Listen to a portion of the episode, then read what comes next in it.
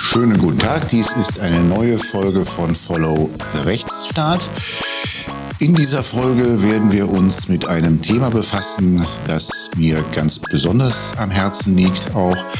Wir werden uns befassen mit der Situation trans- und intersexueller äh, Menschen in Deutschland, mit deren Rechtsstellung und mit dem von der Bundesregierung respektive dem Bundesjustizministerium und dem Bundesfamilienministerium im äh, Juni diesen Jahres vorgelegten Eckpunktepapier für ein neues Selbstbestimmungsgesetz, das die bestehenden Rechtsgrundlagen für trans- und intersexuelle Menschen grundlegend reformieren soll. Wir unterhalten uns mit Tessa Ganserer. Tessa Ganserer ist eine deutsche Politikerin, seit 2021 Mitglied des Deutschen Bundestages für Bündnis 90 Die Grüne, Mitglied im Ausschuss für Umwelt, Naturschutz, nukleare Sicherheit und Verbraucherschutz. Davor von 2013 bis 2021 zwei Wahlperioden lang Mitglied des Bayerischen Landtags. Schwerpunkt von Tessa Ganserers Arbeit ist die Umweltpolitik und ein weiteres Anliegen, das bringt uns dann zu unserem heutigen Thema, ist die Einbringung von queeren Themen auf parlamentarischer Ebene. Ich begrüße daher jetzt ganz herzlich Tessa Ganserer. Schönen guten Tag, Frau Ganserer. Guten Tag, hallo.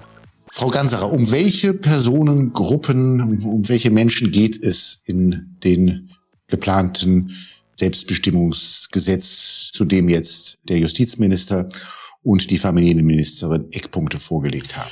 Es ist mittlerweile seit langem anerkannter Stand der Wissenschaft, dass die Geschlechtlichkeit eines Menschen nicht allein anhand von körperlichen Merkmalen bei der Geburt, nicht allein anhand von dem Hormonstatus oder der genetischen Ausstattung Abhängigkeit abhängig ist, sondern dass es im Wesentlichen um das Wissen der eigenen Geschlechtlichkeit geht. Äh, neben intergeschlechtlichen Menschen betrifft es eben auch äh, transgeschlechtliche geschlechtliche, non-binäre Menschen, die eben nach äh, Vorhaben der Ampelkoalition endlich, so wie es auch der Europarat in seiner Resolution seit 2015 fordert, ähm, zum Schutz der Menschenrechte die Möglichkeit bekommen, mit einer einfachen Erklärung gegenüber dem Standesamt ihren Geschlechtseintrag in den amtlichen Dokumenten korrigieren zu lassen. Es gibt ganze Vielzahl von intergeschlechtlichen Variationen, wo Menschen von Geburt an eben aufgrund der Chromosomenlage, der körperlichen Merkmale nicht eindeutig, dauerhaft nicht ein eindeutig einem binären Geschlechter, dem männlichen oder dem weiblichen, zugeordnet werden können. Zum Teil wird es nicht gleich erst bei der Geburt, sondern erst später festgestellt, wenn zum Beispiel aufgrund bestimmter genetischer Ausstattung später die Pubertät ausbleibt. Warum sehen die Eckpunkte Anerkennungsleistungen vor für trans- und intergeschlechtliche Personen, die aufgrund früherer Gesetzgebung von Körperverletzungen oder Zwangsscheidungen betroffen sind? Was sind das für Fälle, wo jetzt dann es heißt, äh, da seien Entschädigungsleistungen geboten? Nur man muss einfach zur Kenntnis nehmen, dass dieses sogenannte transsexuellen Gesetz aus den 80er Jahren von Anfang an Unrecht war. An diesem Gesetz kleben so viel Blut und Tränen. Das Gesetz in der ursprünglichen Fassung aus den 80er Jahren atmet einen schrecklichen, dunklen Geist, schreckliche Vergangenheit, als der Staat bestimmt hat, welche Ehen annulliert werden müssen, äh, welches Leben lebenswert ist und welches Leben sich fortpflanzen darf. Demnach nach mussten sich transgeschlechtliche Menschen, damit sie vom Staat als der Mensch akzeptiert und anerkannt wurden, die sie sind, bis zum Jahr 2007 die Ehe annullieren. Und bis zum Jahr 2011 mussten sich transgeschlechtliche Menschen sogar einer Zwangssterilisation unterziehen, damit sie vom Staat in ihrer Geschlechtlichkeit anerkannt wurden Dies hat das Bundesverfassungsgericht vor vielen Jahren als eindeutigen Verstoß gegen das Grundgesetz festgestellt. Demnach dürfen diese Paragraphen nicht mehr angewandt werden. Das letzte Urteil war aus dem Jahr 2011, als eine Transperson gegen diese Zwangssterilisation geklagt hat und das Bundesverfassungsgericht eben eindeutig festgestellt hat, dass diese Vorgabe ein unzulässiger Eingriff in das grundgesetzlich geschützte Recht auf körperliche Unversehrtheit war.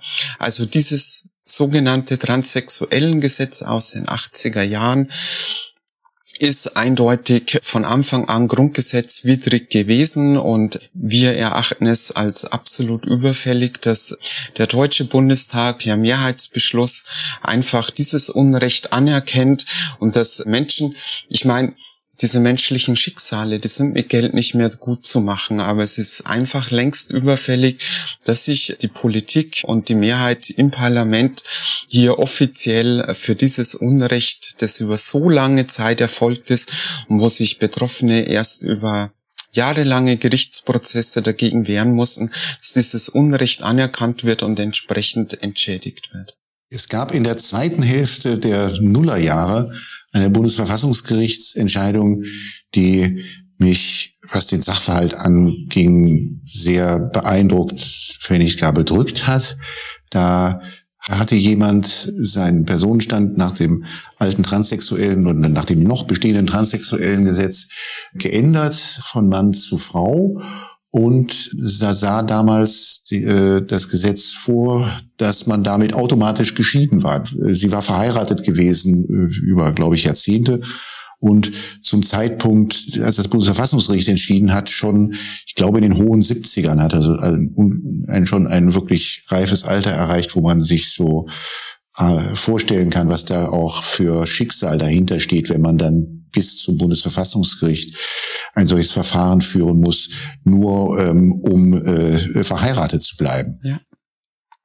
Dieser Fall ist ja nur einer von vielen und zeigt eben, dass dieses Gesetz ja auch Familien auseinandergetrieben hat, Familien zerstört hat und damit eben auch entsprechende wirtschaftliche Auswirkungen und Folgen nicht nur auf die transgeschlechtliche Person, sondern auch an die Angehörigen, an die Ehepartner hatte.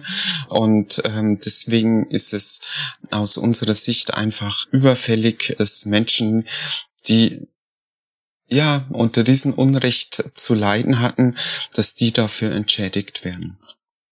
Warum eigentlich spricht man heute nicht mehr davon, dass man im falschen Körper geboren ist als trans- oder intersexueller Mensch? Und warum spricht man eigentlich heute nicht mehr von Geschlechtsumwandlung, sondern allenfalls von Geschlechtsanpassung? Ich finde, Sprache ist so ein mächtiges Instrument. Worte können unglaublich verletzen, aber Sprache kann auch Verständnis vermitteln. Und äh, nachdem dieses Phänomen der Transgeschlechtlichkeit, das eigentlich so alt ist wie die Geschichte der Menschheit. Es gab transgeschlechtliche Menschen durch alle Zeitepochen und in allen Kulturkreisen der Menschheit, aber in der westlichen Welt wurde dieses Phänomen der Transgeschlechtlichkeit über so lange Zeit tabuisiert und transgeschlechtliche Menschen wurden stigmatisiert. Und infolgedessen ist es einfach notwendig, sich für eine sensible, verständnisvolle und verständnisvermittelnde Sprache zu bemühen. Auf der anderen Seite sind natürlich Sprachbilder ein ganz wichtiges Instrument, um Menschen ein Verständnis zu vermitteln. Und das hier aufgrund dieser langen gesellschaftlichen Tabuisierung uns mehr oder weniger buchstäblich die passenden Worte fehlen, zeigt ja der Umgang allein mit dem Begriff der sogenannten Transsexualität. Dieser Fachterminus wurde in den 60er Jahren in der Psychologie eingeführt, äh, namentlich von einem US-Psychologen Benjamin, der Transsexualität damals definiert hat unter der Moralvorstellung der 50er Jahre. Auf der einen Seite, und das war sehr zweischneidiges Schwert, haben damals oder damit transgeschlechtliche Menschen eine gewisse Unterstützung durch die Psychologie erfahren, was geholfen hat zu einer langsamen Enttabuisierung und Entstigmatisierung.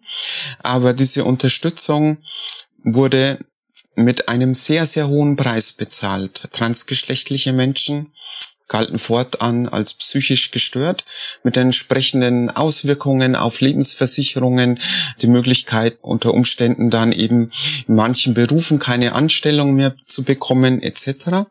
Und die Psychologie hat damals definiert, wer trans genug ist, um als sogenannte transsexuelle Person und psychisch gestörte Person eine gewisse Unterstützung zu erfahren. Und alle anderen, die der damaligen Definition von der sogenannten Transsexualität nicht entsprochen haben, galten und wurden im Bereich der Perversion verortet und haben noch viel, viel mehr gesellschaftliche Stigmatisierung erfahren. Die Psychologie hatte in den letzten Jahrzehnten hier vieles zu lernen und musste ihre Fehler korrigieren. Und das allein ist schon der Grund, warum viele transgeschlechtliche Menschen diesen Fachterminus für sich ablehnen und sich nicht so bezeichnen lassen möchten, weil der Begriff Transsexualität einfach einer hohen Psychopathologisierung verbunden ist. Ähm, entsprechend auch die Sprachbilder wie im falschen Körper geboren. Und ich frage Sie, ich meine, die Zuhörerinnen beim Podcast werden jetzt das Bild nicht sehen, aber Sie sehen mich durch die Kamera. Ich habe zwei Augen, mit denen kann ich weinen. Ich habe einen Mund, mit dem kann ich lachen. Ich habe zwei gesunde Hände und zwei gesunde Arme, mit denen kann ich Menschen umarmen und ihnen die Hand reichen. Ich frage Sie, was sollte denn an diesem Körper falsch sein? Es gibt bestimmte Merkmale, die körperliche Merkmale von transgeschlechtlichen Menschen, die einfach mit ihrer eigenen Geschlechtlichkeit nicht zusammenpassen. Die kann man anpassen, die kann man korrigieren. Ähm, Dafür hat der liebe Gott, Gott sei Dank, die plastische Chirurgie erfunden. Aber eben nachdem es die freie Entscheidung der transgeschlechtlichen Person selber ist, welche medizinischen Maßnahmen sie in Anspruch nehmen möchte, kann man einfach so pauschal nicht davon sprechen, dass transgeschlechtliche Menschen im falschen Körper geboren wurden. Ja, also wie gesagt, ähm, es, es gibt keine allgemein verbindliche sprachlichen Erklärungen, Erläuterungen. Das mag Außenstehende erst einmal etwas verwirren, zum Teil vielleicht verunsichern. Aber wie gesagt, es geht darum, ein, eine möglichst sensible und eine möglichst gut erklärende Sprache zu entwickeln verständnisvolle Sprache. Und nachdem das einfach anerkannter Stand der Wissenschaft ist, nachdem das einfach Fakt ist, dass man sich seine Transgeschlechtlichkeit, seine Geschlechtlichkeit nicht aussuchen kann, dass man transgeschlechtliche Menschen von ihrer Transgeschlechtlichkeit auch nicht heilen, nicht therapieren. Sie können Transgeschlechtlichkeit nicht einmal diagnostizieren. Sie können einfach nur und das ist ja auch der Grund, warum die Deutsche Psychotherapeutenkammer auch hinter den Zielen eines Selbstbestimmungsgesetzes steht, weil die Psychologie, die Psychotherapeuten, also die Menschen, die sich mit transgeschlechtlichen Personen beschäftigen, die zum Teil eben auch diese Gutachten, die nach wie vor notwendig sind, selber schreiben seit vielen Jahren festgestellt haben, das ist eigentlich Humbug. Ein äh, Psychologe kann von einer transgeschlechtlichen Person nur das dokumentieren, was die transgeschlechtliche Person von sich preisgibt und auch von sich selber weiß.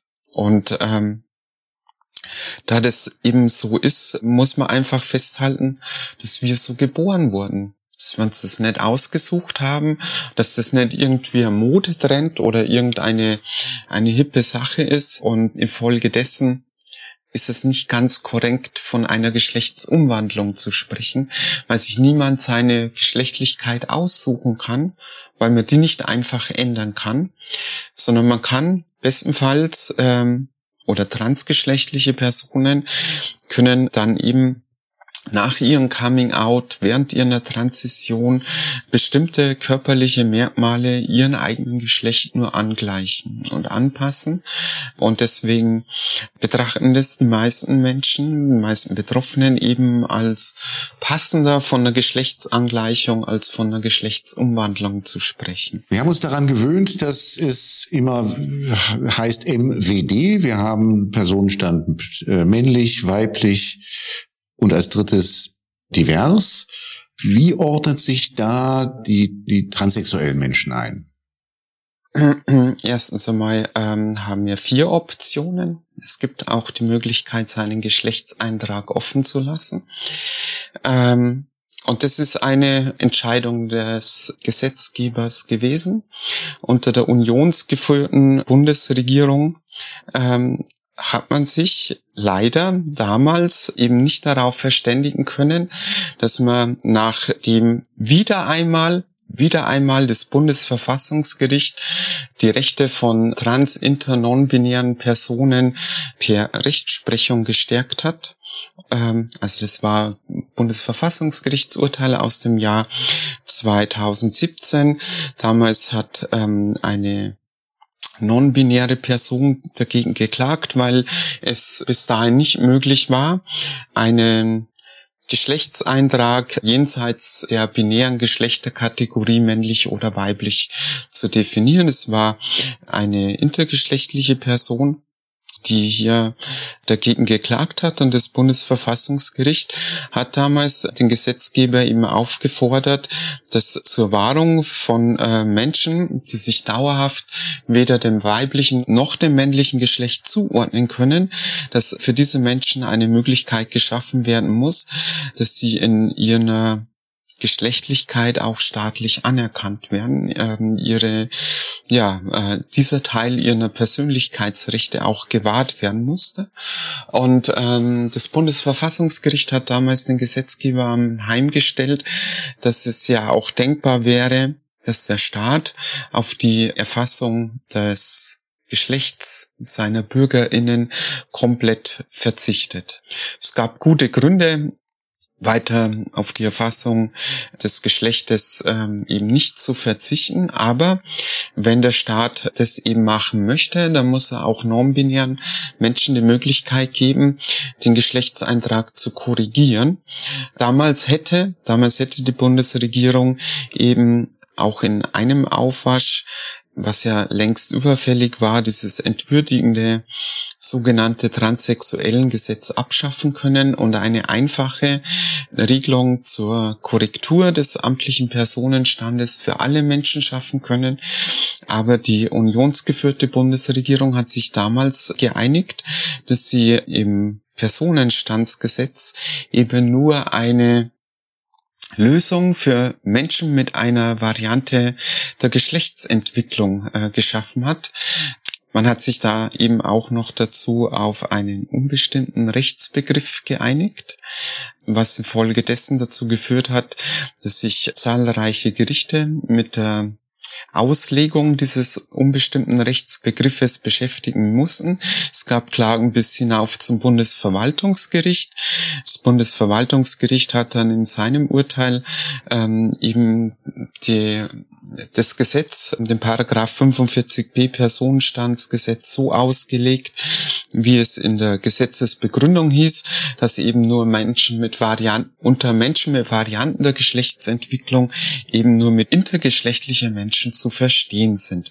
Dagegen gibt es jetzt eine Verfassungsbeschwerde, weil es eben aus juristischer und auch aus medizinischer Sicht die Auffassung gibt, dass man zwischen intergeschlechtlichen und transgeschlechtlichen Menschen so einfach nicht unterscheiden kann und dass unter diesen unbestimmten Rechtsbegriff der Varianten der Geschlechtsentwicklung auch transgeschlechtliche Menschen für, zu verstehen sind. Das muss man ja auch erstmal sehen, was das heißt. Da schafft das Bundesverfassungsgericht für den Gesetzgeber die Notwendigkeit, intersexuellen Menschen es zu ermöglichen, sich weder mit dem Personenstand männlich noch weiblich eintragen zu lassen.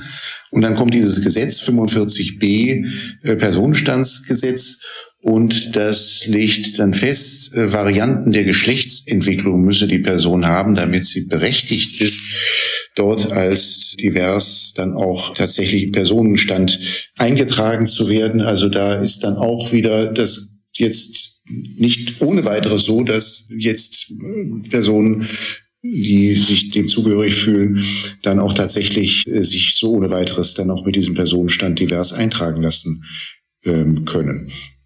Na, also für, für den Nachweis reicht ein einfaches ärztliches Attest, wo ein Arzt eben bestätigen muss, dass eine Variante der Geschlechtsentwicklung vorliegt. Der Gesetzgeber ähm, und auch die ausführenden Behörden können können in der Regel sich nicht über das Arztgeheimnis hinwegsetzen. Sie müssen eigentlich sich damit eben zufrieden geben, wenn das ein Arzt diagnostiziert ist, wurde aber in manchen Fällen in Zweifel gezogen, dass es hier um intergeschlechtliche Menschen handelt, das, weswegen zum Teil eben die Personenstandsänderung nach 45b verwehrt wurde, wogegen dann Klagen geführt wurden und eben ähm, sich jetzt die Gerichte damit beschäftigen müssen, wie eben eben dieser unbestimmte Rechtsbegriff der Variante der Geschlechtsentwicklung zu verstehen ist.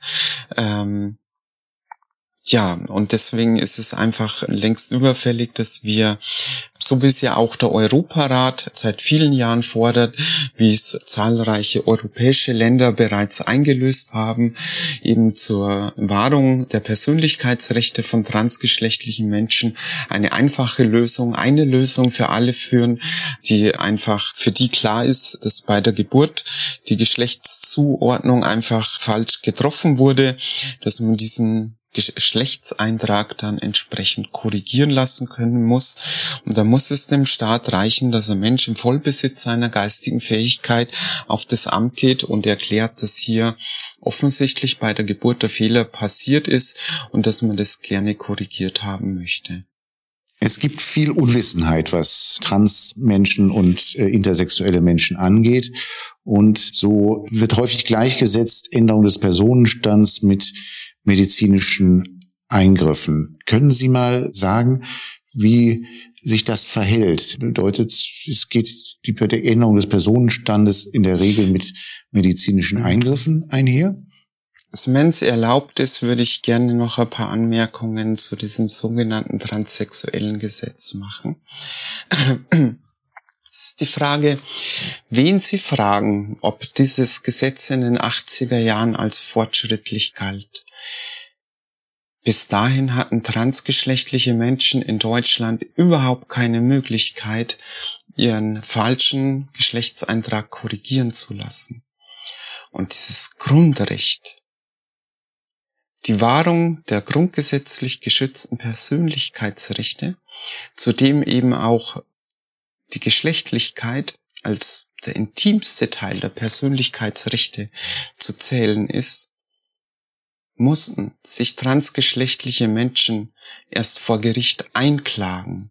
Das war kein Geschenk, keine fortschrittliche Liberalisierung seitens der Politik, sondern hier hatten transgeschlechtliche Menschen über viele, viele Jahre mühsame gerichtliche Prozesse zu führen, damit dieser Staat endlich ihr grundgesetzlich geschütztes Persönlichkeitsrecht wahrt. Und wie ich vorhin schon erwähnte, war dieses Gesetz von Anfang an Unrecht. Es war von Anfang an Unrecht. Und im Prinzip vom ersten Tag, auch wenn es ein Novum war, auch wenn in vielen anderen europäischen Ländern bis dahin transgeschlechtliche Menschen wie in Deutschland zuvor keine Möglichkeit hatten, ihren Geschlechtseintrag korrigieren zu lassen, war von Anfang an klar, dass transgeschlechtliche Menschen gegen dieses Unrechtsgesetz vorgehen werden und im Prinzip vom ersten Tag an wieder über viele Jahre Prozesse geführt werden müssen. Ich glaube, es gibt in Deutschland keine andere Personengruppe, die über so lange Zeit so mühsam ihre Rechte vor Gericht einklagen mussten und die dabei so erfolgreich waren. In insgesamt zehn von elf Verfassungsgerichtsentscheidungen hat das Bundesverfassungsgericht die Rechte von transgeschlechtlichen und intergeschlechtlichen Menschen gestärkt. Das Bundesverfassungsgericht spricht somit seit viereinhalb Jahrzehnten, seit einem fast einem halben Jahrhundert eine sehr stringente Rechtsprechung. Und nun zu Ihrer Frage. Das geht Sie gar nichts an. Das geht Sie gar nichts an. Es ist für die gesellschaftliche Akzeptanz für gewöhnlich absolut irrelevant, was ein Mensch seiner Hose oder unterm Rock hat. Und es ist äußerst unanständig, Menschen danach zu fragen. Und gleichzeitig hat der Staat von transgeschlechtlichen Menschen erwartet, dass sie eine komplette körperliche Angleichung hatten. Sie mussten danach auch noch den Nachweis führen, dass sie wirklich unfruchtbar sind, damit der Staat sie akzeptiert hat. Und dieses Grundrecht auf körperliche Unversehrtheit mussten transgeschlechtliche Menschen erst einmal vor dem Bundesverfassungsgericht einklagen.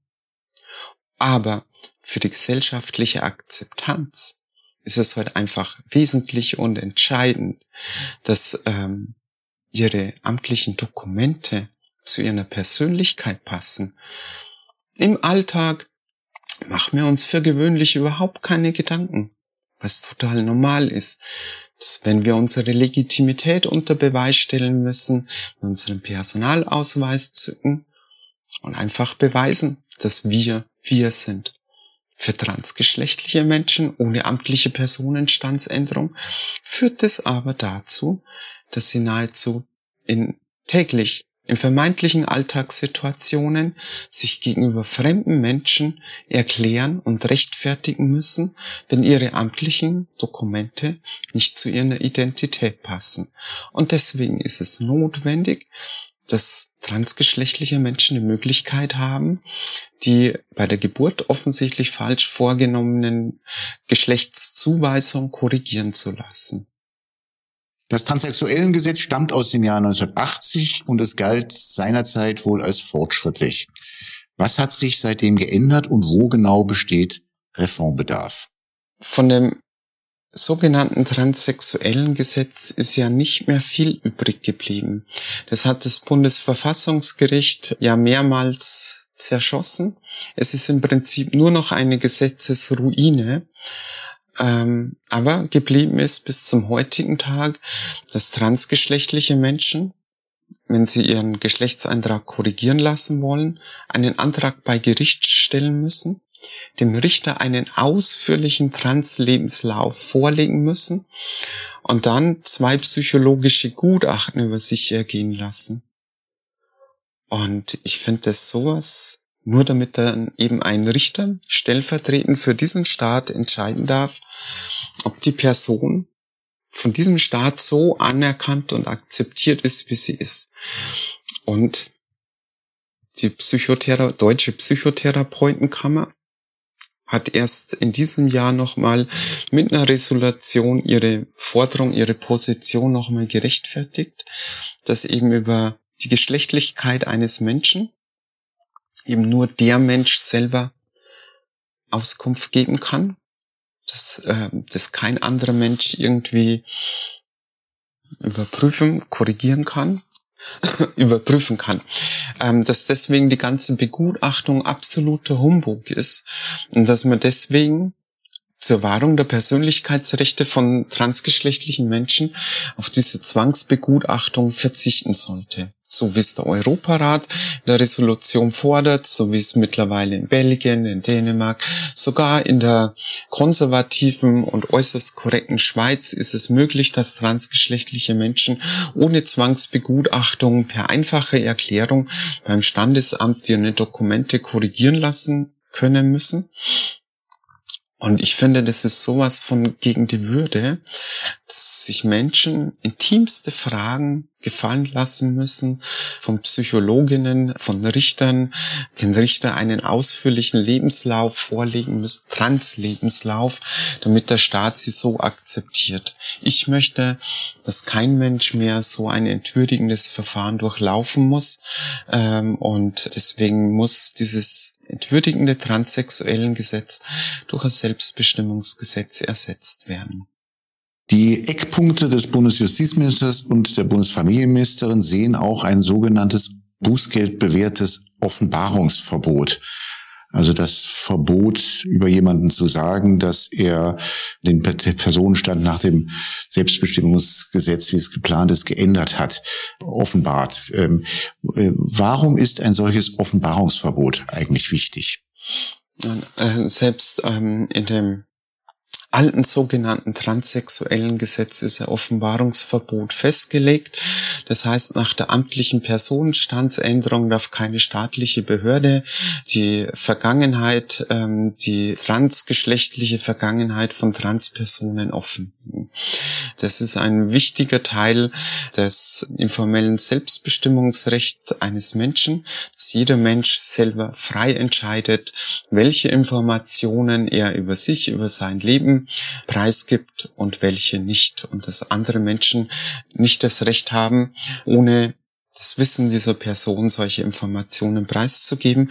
Und nachdem transgeschlechtliche Menschen auch heute noch in sämtlichen Lebensbereichen Diskriminierung, Häme, Spott, Benachteiligung bis zu Hassgewalt erfahren, ist es nur verständlich, dass manche transgeschlechtliche Menschen nach einer amtlichen Personenstandsänderung, nach einer ähm, entsprechenden auch medizinischen Angleichung über ihre Transgeschlechtlichkeit, über ihre Vergangenheit nicht mehr reden möchten, um eben negative Reaktionen, um Benachteiligung, um Diskriminierung zu vermeiden. Ähm, und deswegen ist dieses Offenbarungsverbot wichtig. Allerdings ist im sogenannten transsexuellen Gesetz bei äh, diesem Offenbarungsverbot keine Strafbewährung vorgesehen. Und das wissen wir aus anderen Rechtsbereichen.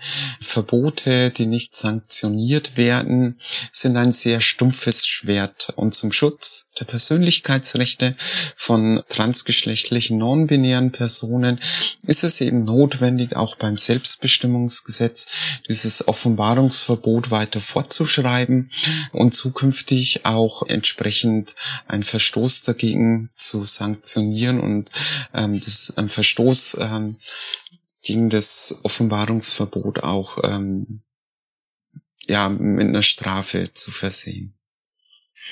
Mir hat mal eine transgeschlechtliche Person äh, berichtet, dass nachdem sie das dann die Prozedur dort hinter sich gebracht hatte und, und die Änderung im Personenstand erfolgt ist, dass sie zu all ihren früheren Arbeitgebern gegangen ist und die gebeten hat, die Zeugnisse zu ändern. Warum, warum macht man das? ähm, nun, in dem Moment, wo ich endlich ähm, meine amtliche Person oder eine transgeschlechtliche Person allgemein ihre amtliche Personenstandsänderung vollzogen hat und ähm, diese Person eben nicht sofort allen Menschen ihre transgeschlechtliche Vergangenheit offenlegen möchte, es ist halt notwendig, dass nicht nur die amtlichen Dokumente wie die Geburtsurkunde, der Reisepass und zukünftig dann auch die Eheurkunde angepasst wird, sondern dass ähm, dort überall wo möglich auch die alten Zeugnisse, Hochschulzeugnisse, die alten Arbeitszeugnisse korrigiert werden. Darauf haben Transpersonen auch einen Anspruch, weil es sonst einfach bei einer zukünftigen Bewerbung bei neuen Arbeitgebern sofort klar ist. Und wir wissen aus Studien, dass transgeschlechtliche Menschen heute noch in der Arbeitswelt massiven Diskriminierungen ausgesetzt sind, dass transgeschlechtliche Menschen unabhängig von ihrer beruflichen Qualifikation eine vielfach höhere Gefahr laufen, arbeitslos zu sein, weil eben Diskriminierung aufgrund der Transgeschlechtlichkeit heute noch trauriger Alltag, traurige Realität ist. Und weil sie als transgeschlechtliche Person, das kommt ja zu dem entwürdigenden Verfahren noch hinzu, dass in dieser Zeit, wo sie als Transpersonen bereits out leben, in ihrem eigenen Geschlecht leben, aber ihre amtlichen Dokumente noch nicht angepasst haben, sie sich bei jeder Alltagssituation sofort als transgeschlechtliche Person outen und erklären müssen. Und solange ihre amtlichen Dokumente und auch ihre früheren Arbeitszeugnisse nicht korrigiert sind, wird es halt bei jeder Bewerbung sofort offenbar, wenn sich eine transweibliche Person auf der Stelle bewirbt mit entsprechenden Fotos, aber die Arbeitszeugnisse, das Hochschulzeugnis eben ähm, noch den alten falschen abgelegten Vornamen führt, dann wird die Transgeschlechtlichkeit offenbar. Und wir wissen das aus Studien und Untersuchungen, dass Transpersonen in dieser Situation häufig gar nicht erst die Möglichkeit für ein Vorstellungsgespräch bekommen, was dann eben sehr oft zu diesem Teufelskreislauf führt, wenn sie in dieser Transition gerade dabei sind, den Arbeitsplatz zu wechseln und entsprechend wegen ihrer Transgeschlechtlichkeit erst einmal gar nicht die Möglichkeit bekommen, irgendwo vorstellig zu werden, führt es meistens zu einem Teufelskreislauf in entsprechende Arbeitslosigkeit. Und deswegen ist es einfach notwendig, dass äh, nach einer erfolgten Personenstandsänderung auch die ehemaligen Arbeitszeugnisse, Hochschulzeugnisse etc. korrigiert werden. Auch das ist ja wohl eine Frage der Würde auch, weil es natürlich, ja, wenn es nicht so ist, dass man noch die, dass man die äh, korrigierten Zeugnisse hat, man sich ja dauernd erklären muss. Und das ist ja auch eine Frage eigentlich der Würde, ähm, ob man das, ob man dem ausgesetzt ist oder nicht. Insofern verstehe ich das schon sehr gut. Ähm, es gibt ja es gibt ja alle mögliche Kritik an diesem Selbstbestimmungsgesetz aus auch sehr unterschiedlichen Ecken. Besonders lautstark Kritik aus einigen feministischen Kreisen, Stichwort Frauenhäuser, Schutzräume, Leistungssport. Was sagen Sie zu solcher Kritik, die darauf abzielt, dass das Selbstbestimmungsgesetz zum Missbrauch einlade? Also ich finde, man muss ähm, Sorgen ernst nehmen, ähm, weil Angst ist ein sehr, sehr starkes, ähm, sehr mächtiges Gefühl. Und Menschen, die Angst haben, die erleben diese Angst sehr real, selbst wenn die Angst total unbegründet ist. Und es ist der Grund, äh, warum Rechtspopulisten auf der ganzen Welt ganz gezielt mit Ängsten arbeiten, weil es so gut funktioniert. Wenn man Menschen Ängste macht, dann kann man sie bei dieser Angst packen, ihnen erklären, dass man sie vor dieser vermeintlichen Angst schützt, zum Beispiel indem, dass man sich gegen die Rechte von transgeschlechtlichen Personen stark macht und verhindert, dass diese Personen ihre Rechte bekommen. Deswegen muss man das ernst nehmen. Und da hilft nur sachliche Information und Aufklärung. Ähm, und ähm, es wird hier ganz bewusst und ganz gezielt von bestimmten Kräften mit diesen Ängsten gearbeitet, ähm, wo transgeschlechtliche Menschen als potenzielle StraftäterInnen dargestellt werden, unter anderem mit der Angst, dass damit vermeintlich Männer oder Männer Zugang zu Frauenschutzräumen wie Frauenhäuser bekommen könnten. Allerdings frage ich mich, warum seriöse Medien, warum nicht generell dann eben die Betroffenen gehört werden. Ähm, die Bundesfrauenhauskoordination, bei dem ein Großteil der Frauenhäuser organisiert ist, hat erst vor wenigen Wochen auch nochmal mit einer Resolution erklärt, dass sich die Bundesfrauenhauskoordination für den Schutz von allen Frauen stark macht, für trans- cisgeschlechtliche Personen Und es ist sowieso ein Trugschluss zu glauben, man könnte einfach in ein Frauenhaus so einfach reinspazieren. Ich weiß nicht, wer schon mal in einem Frauenhaus war. Frauenhäuser sind aus gutem Grund sowas wie ein Hochsicherheitstrakt. Da geht man nicht einfach so rein. Und es ist auch heute so, dass die Aufnahme in einem Frauenhaus jedes Mal eine Einzelfallentscheidung ist. Dass das Frauenhaus bei jedem Einzelfall überlegt und schaut, ist es möglich, die Frau in diesem Zustand gerade in diesem Frauenhaus aufzunehmen. Es werden auch ähm, drogenabhängige Frauen nicht einfach so aufgenommen, wenn sie offensichtlich noch nicht clean sind, weil unter Umständen eben äh, ehemalige drogenabhängige Frauen da gerade bereits in einem Frauenhaus untergebracht sind. Und die Bundesfrauenhauskoordination erklärt, dass sie das in Einzelfallentscheidungen auch mit trans weiblichen Personen regeln können und dass es deswegen für die Bundesfrauenhauskoordination kein Widerspruch ist, dass hier einfach nur mit unbegründeten Ängsten geschürt wird. Aber die Bundesfrauenhauskoordination hat sich mit dieser Resolution deutlich hinter die Ziele eines Selbstbestimmungsgesetzes gestellt. Und beim Thema Sport ähm, muss man erst einmal feststellen, dass gerade der Sport der Ort ist, wo transgeschlechtliche Menschen in der Freizeit mit Abstand am meisten Diskriminierung erfahren.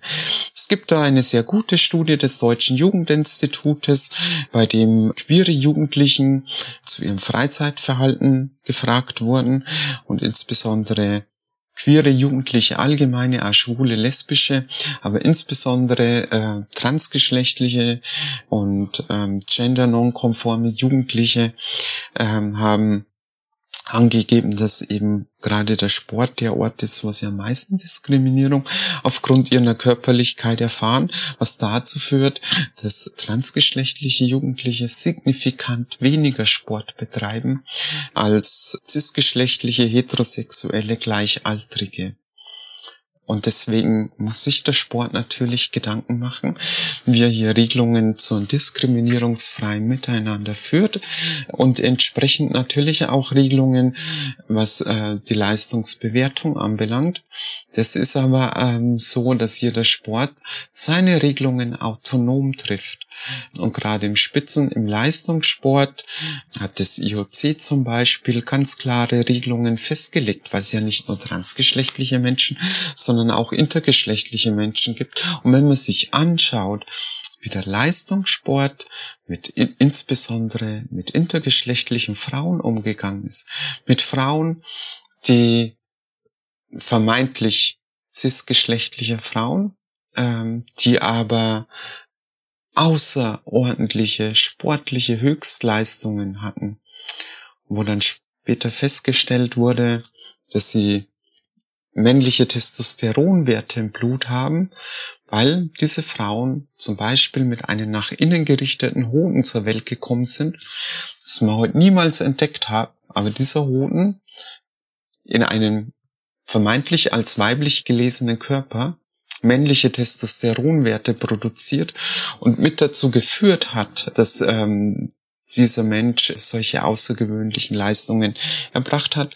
Da wurden im internationalen Sport mitunter und nicht wenige inter weibliche, weiblich gelesene Interpersonen ohne ihres Wissens operiert und dann einfach eiskalt vom Sport fallen gelassen. Also da hat der Sport beim Umgang mit Interpersonen mächtig Dreck am Stecken. Und deswegen musste der Sport eben auch klare Regelungen treffen, die sich an den Hormonwerten von Personen richten, es trifft eben nicht nur intergeschlechtliche Personen, sondern auch transgeschlechtliche. Und die Sportmedizin weiß, dass äh, beim Beginn oder nach dem Beginn einer Hormontherapie, in dem Moment, wo der Körper kein Testosteron mehr produziert, wo sich die Hormonwerte an den weiblichen Hormonstatus angleichen, die individuelle Leistungsfähigkeit des Körpers innerhalb von wenigen Monaten ganz deutlich abnimmt und das in einem Maße, was die in den meisten Fällen die Geschlechtsunterschiede zwischen Männer und Weiber, äh, weiblichen Sportlerinnen wieder aufhebt.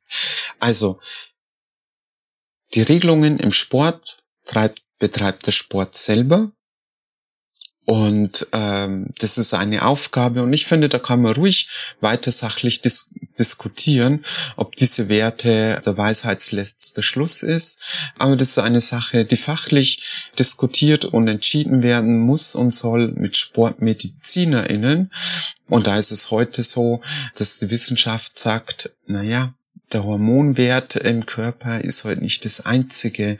Es gibt auch aufgrund von körperlichen Merkmalen erhebliche Leistungsunterschiede.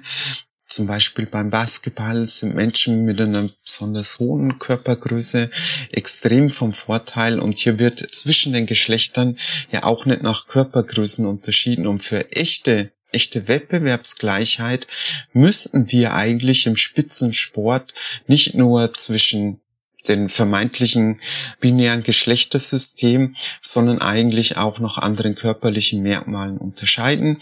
Also ich bin dafür, dass man diese Diskussion im Sport sachlich, ausgewogen und anhand von wissenschaftlichen Erkenntnissen diskutiert. Das ist aber kein Grund, das Grundrecht von transgeschlechtlichen Menschen ihnen vorzuhalten.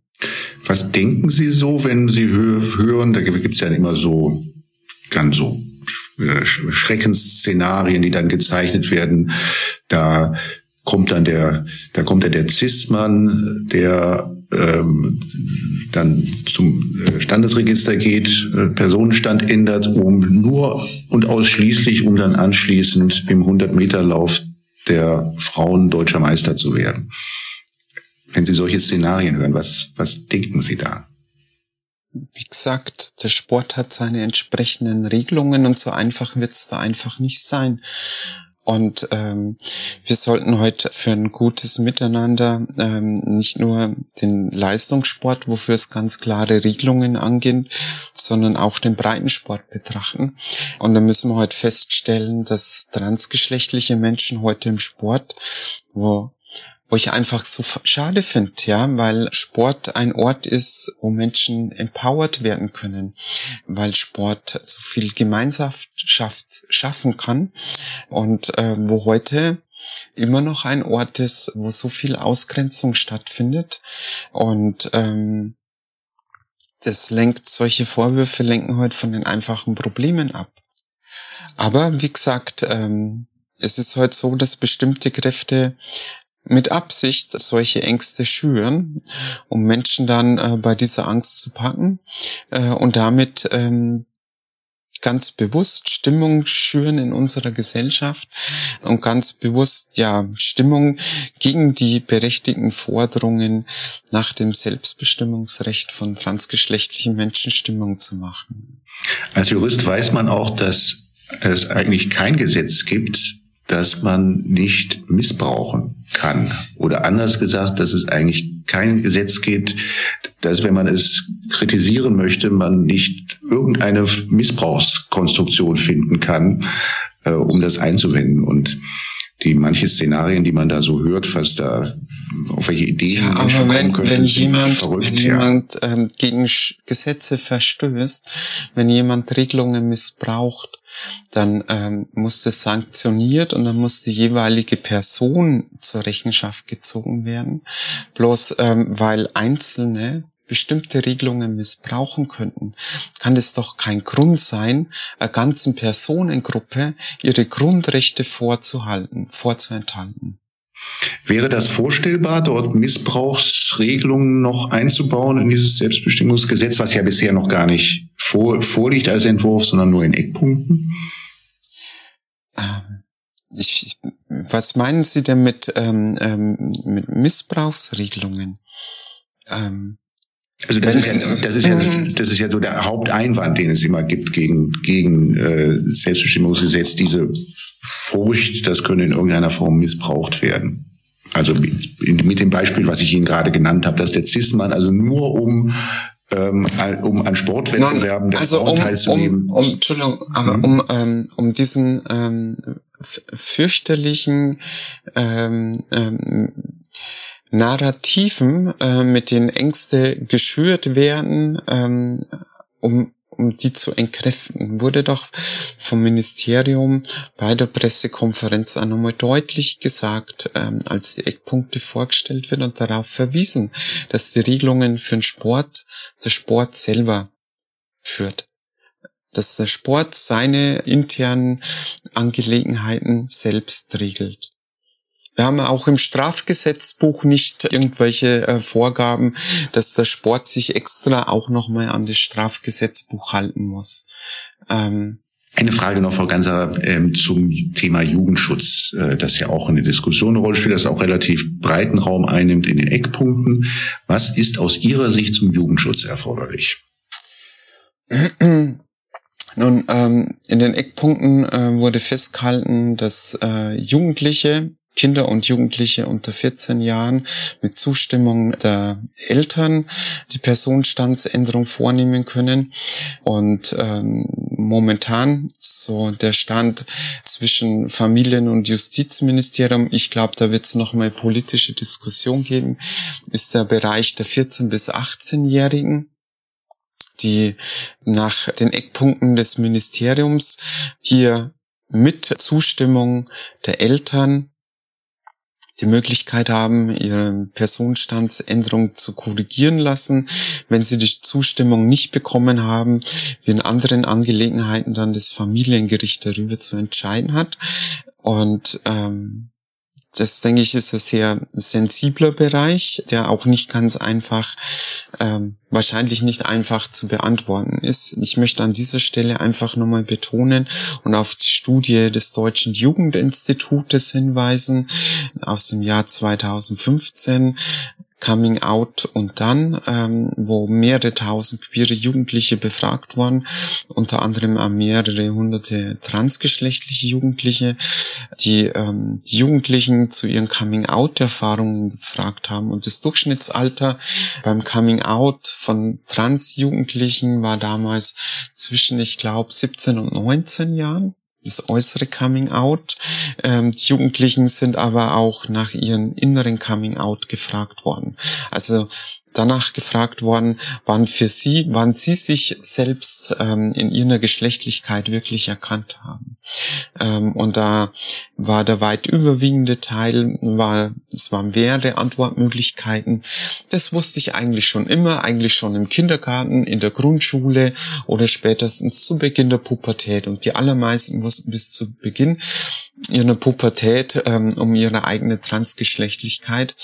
Die alle haben aber über viele, viele Jahre ihr Coming Out erst einmal verschoben, mussten mit diesem Wissen alleine leben und die haben das nicht einfach nur so gemacht, weil sie sich unsicher sind, sondern der Hauptgrund, warum Jugendliche sich nicht gleich outen, war die Angst. War die Angst, im Elternhaus nicht akzeptiert, nicht ernst genommen zu werden, von MitschülerInnen verspottet, gehänselt zu werden, benachteiligt zu werden, unter anderem auch körperliche Gewalt zu erfahren, ähm, weshalb die oder viele ihr Coming Out bis zum Zeitpunkt nach der Schule verschoben haben oder bis zum Schulwechsel. Ähm, und diese Angst vor diesen negativen Erfahrungen ist leider nicht unbegründet, weil genau das das ist, was Jugendliche, Transjugendliche auch heute noch in Schulen, in unseren Schulen leider erleben. Und gerade das Thema Anerkennung und es fällt in den Bereich zwischen 14 und 18, wo die allermeisten Jugendlichen sich entweder auf ähm, eine Berufsausbildung oder auf eine weiterführende Schule bewerben. Ähm, wo es natürlich höchst problematisch ist, wenn ihre Schulzeugnisse, ihre amtlichen Dokumente nicht zu ihrer Identität passen.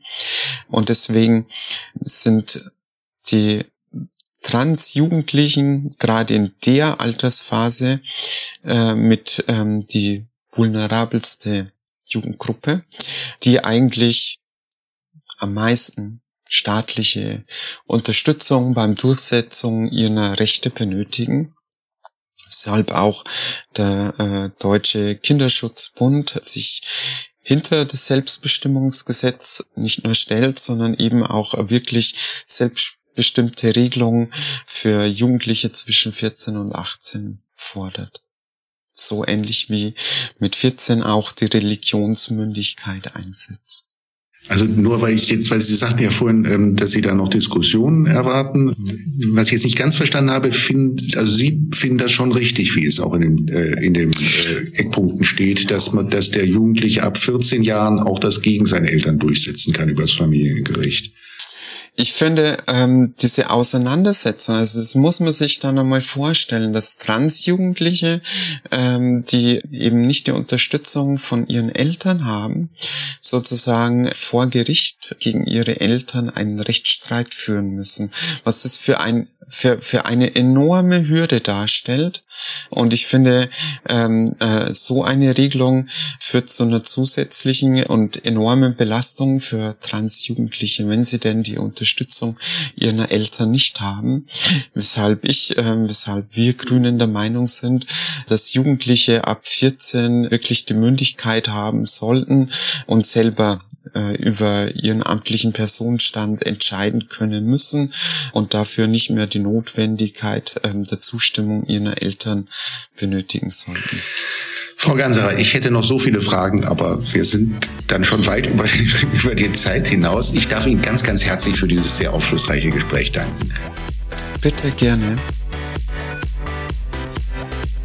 Das war Follow the Rechtsstaat. Schaltet auch ein bei der nächsten Folge und abonniert.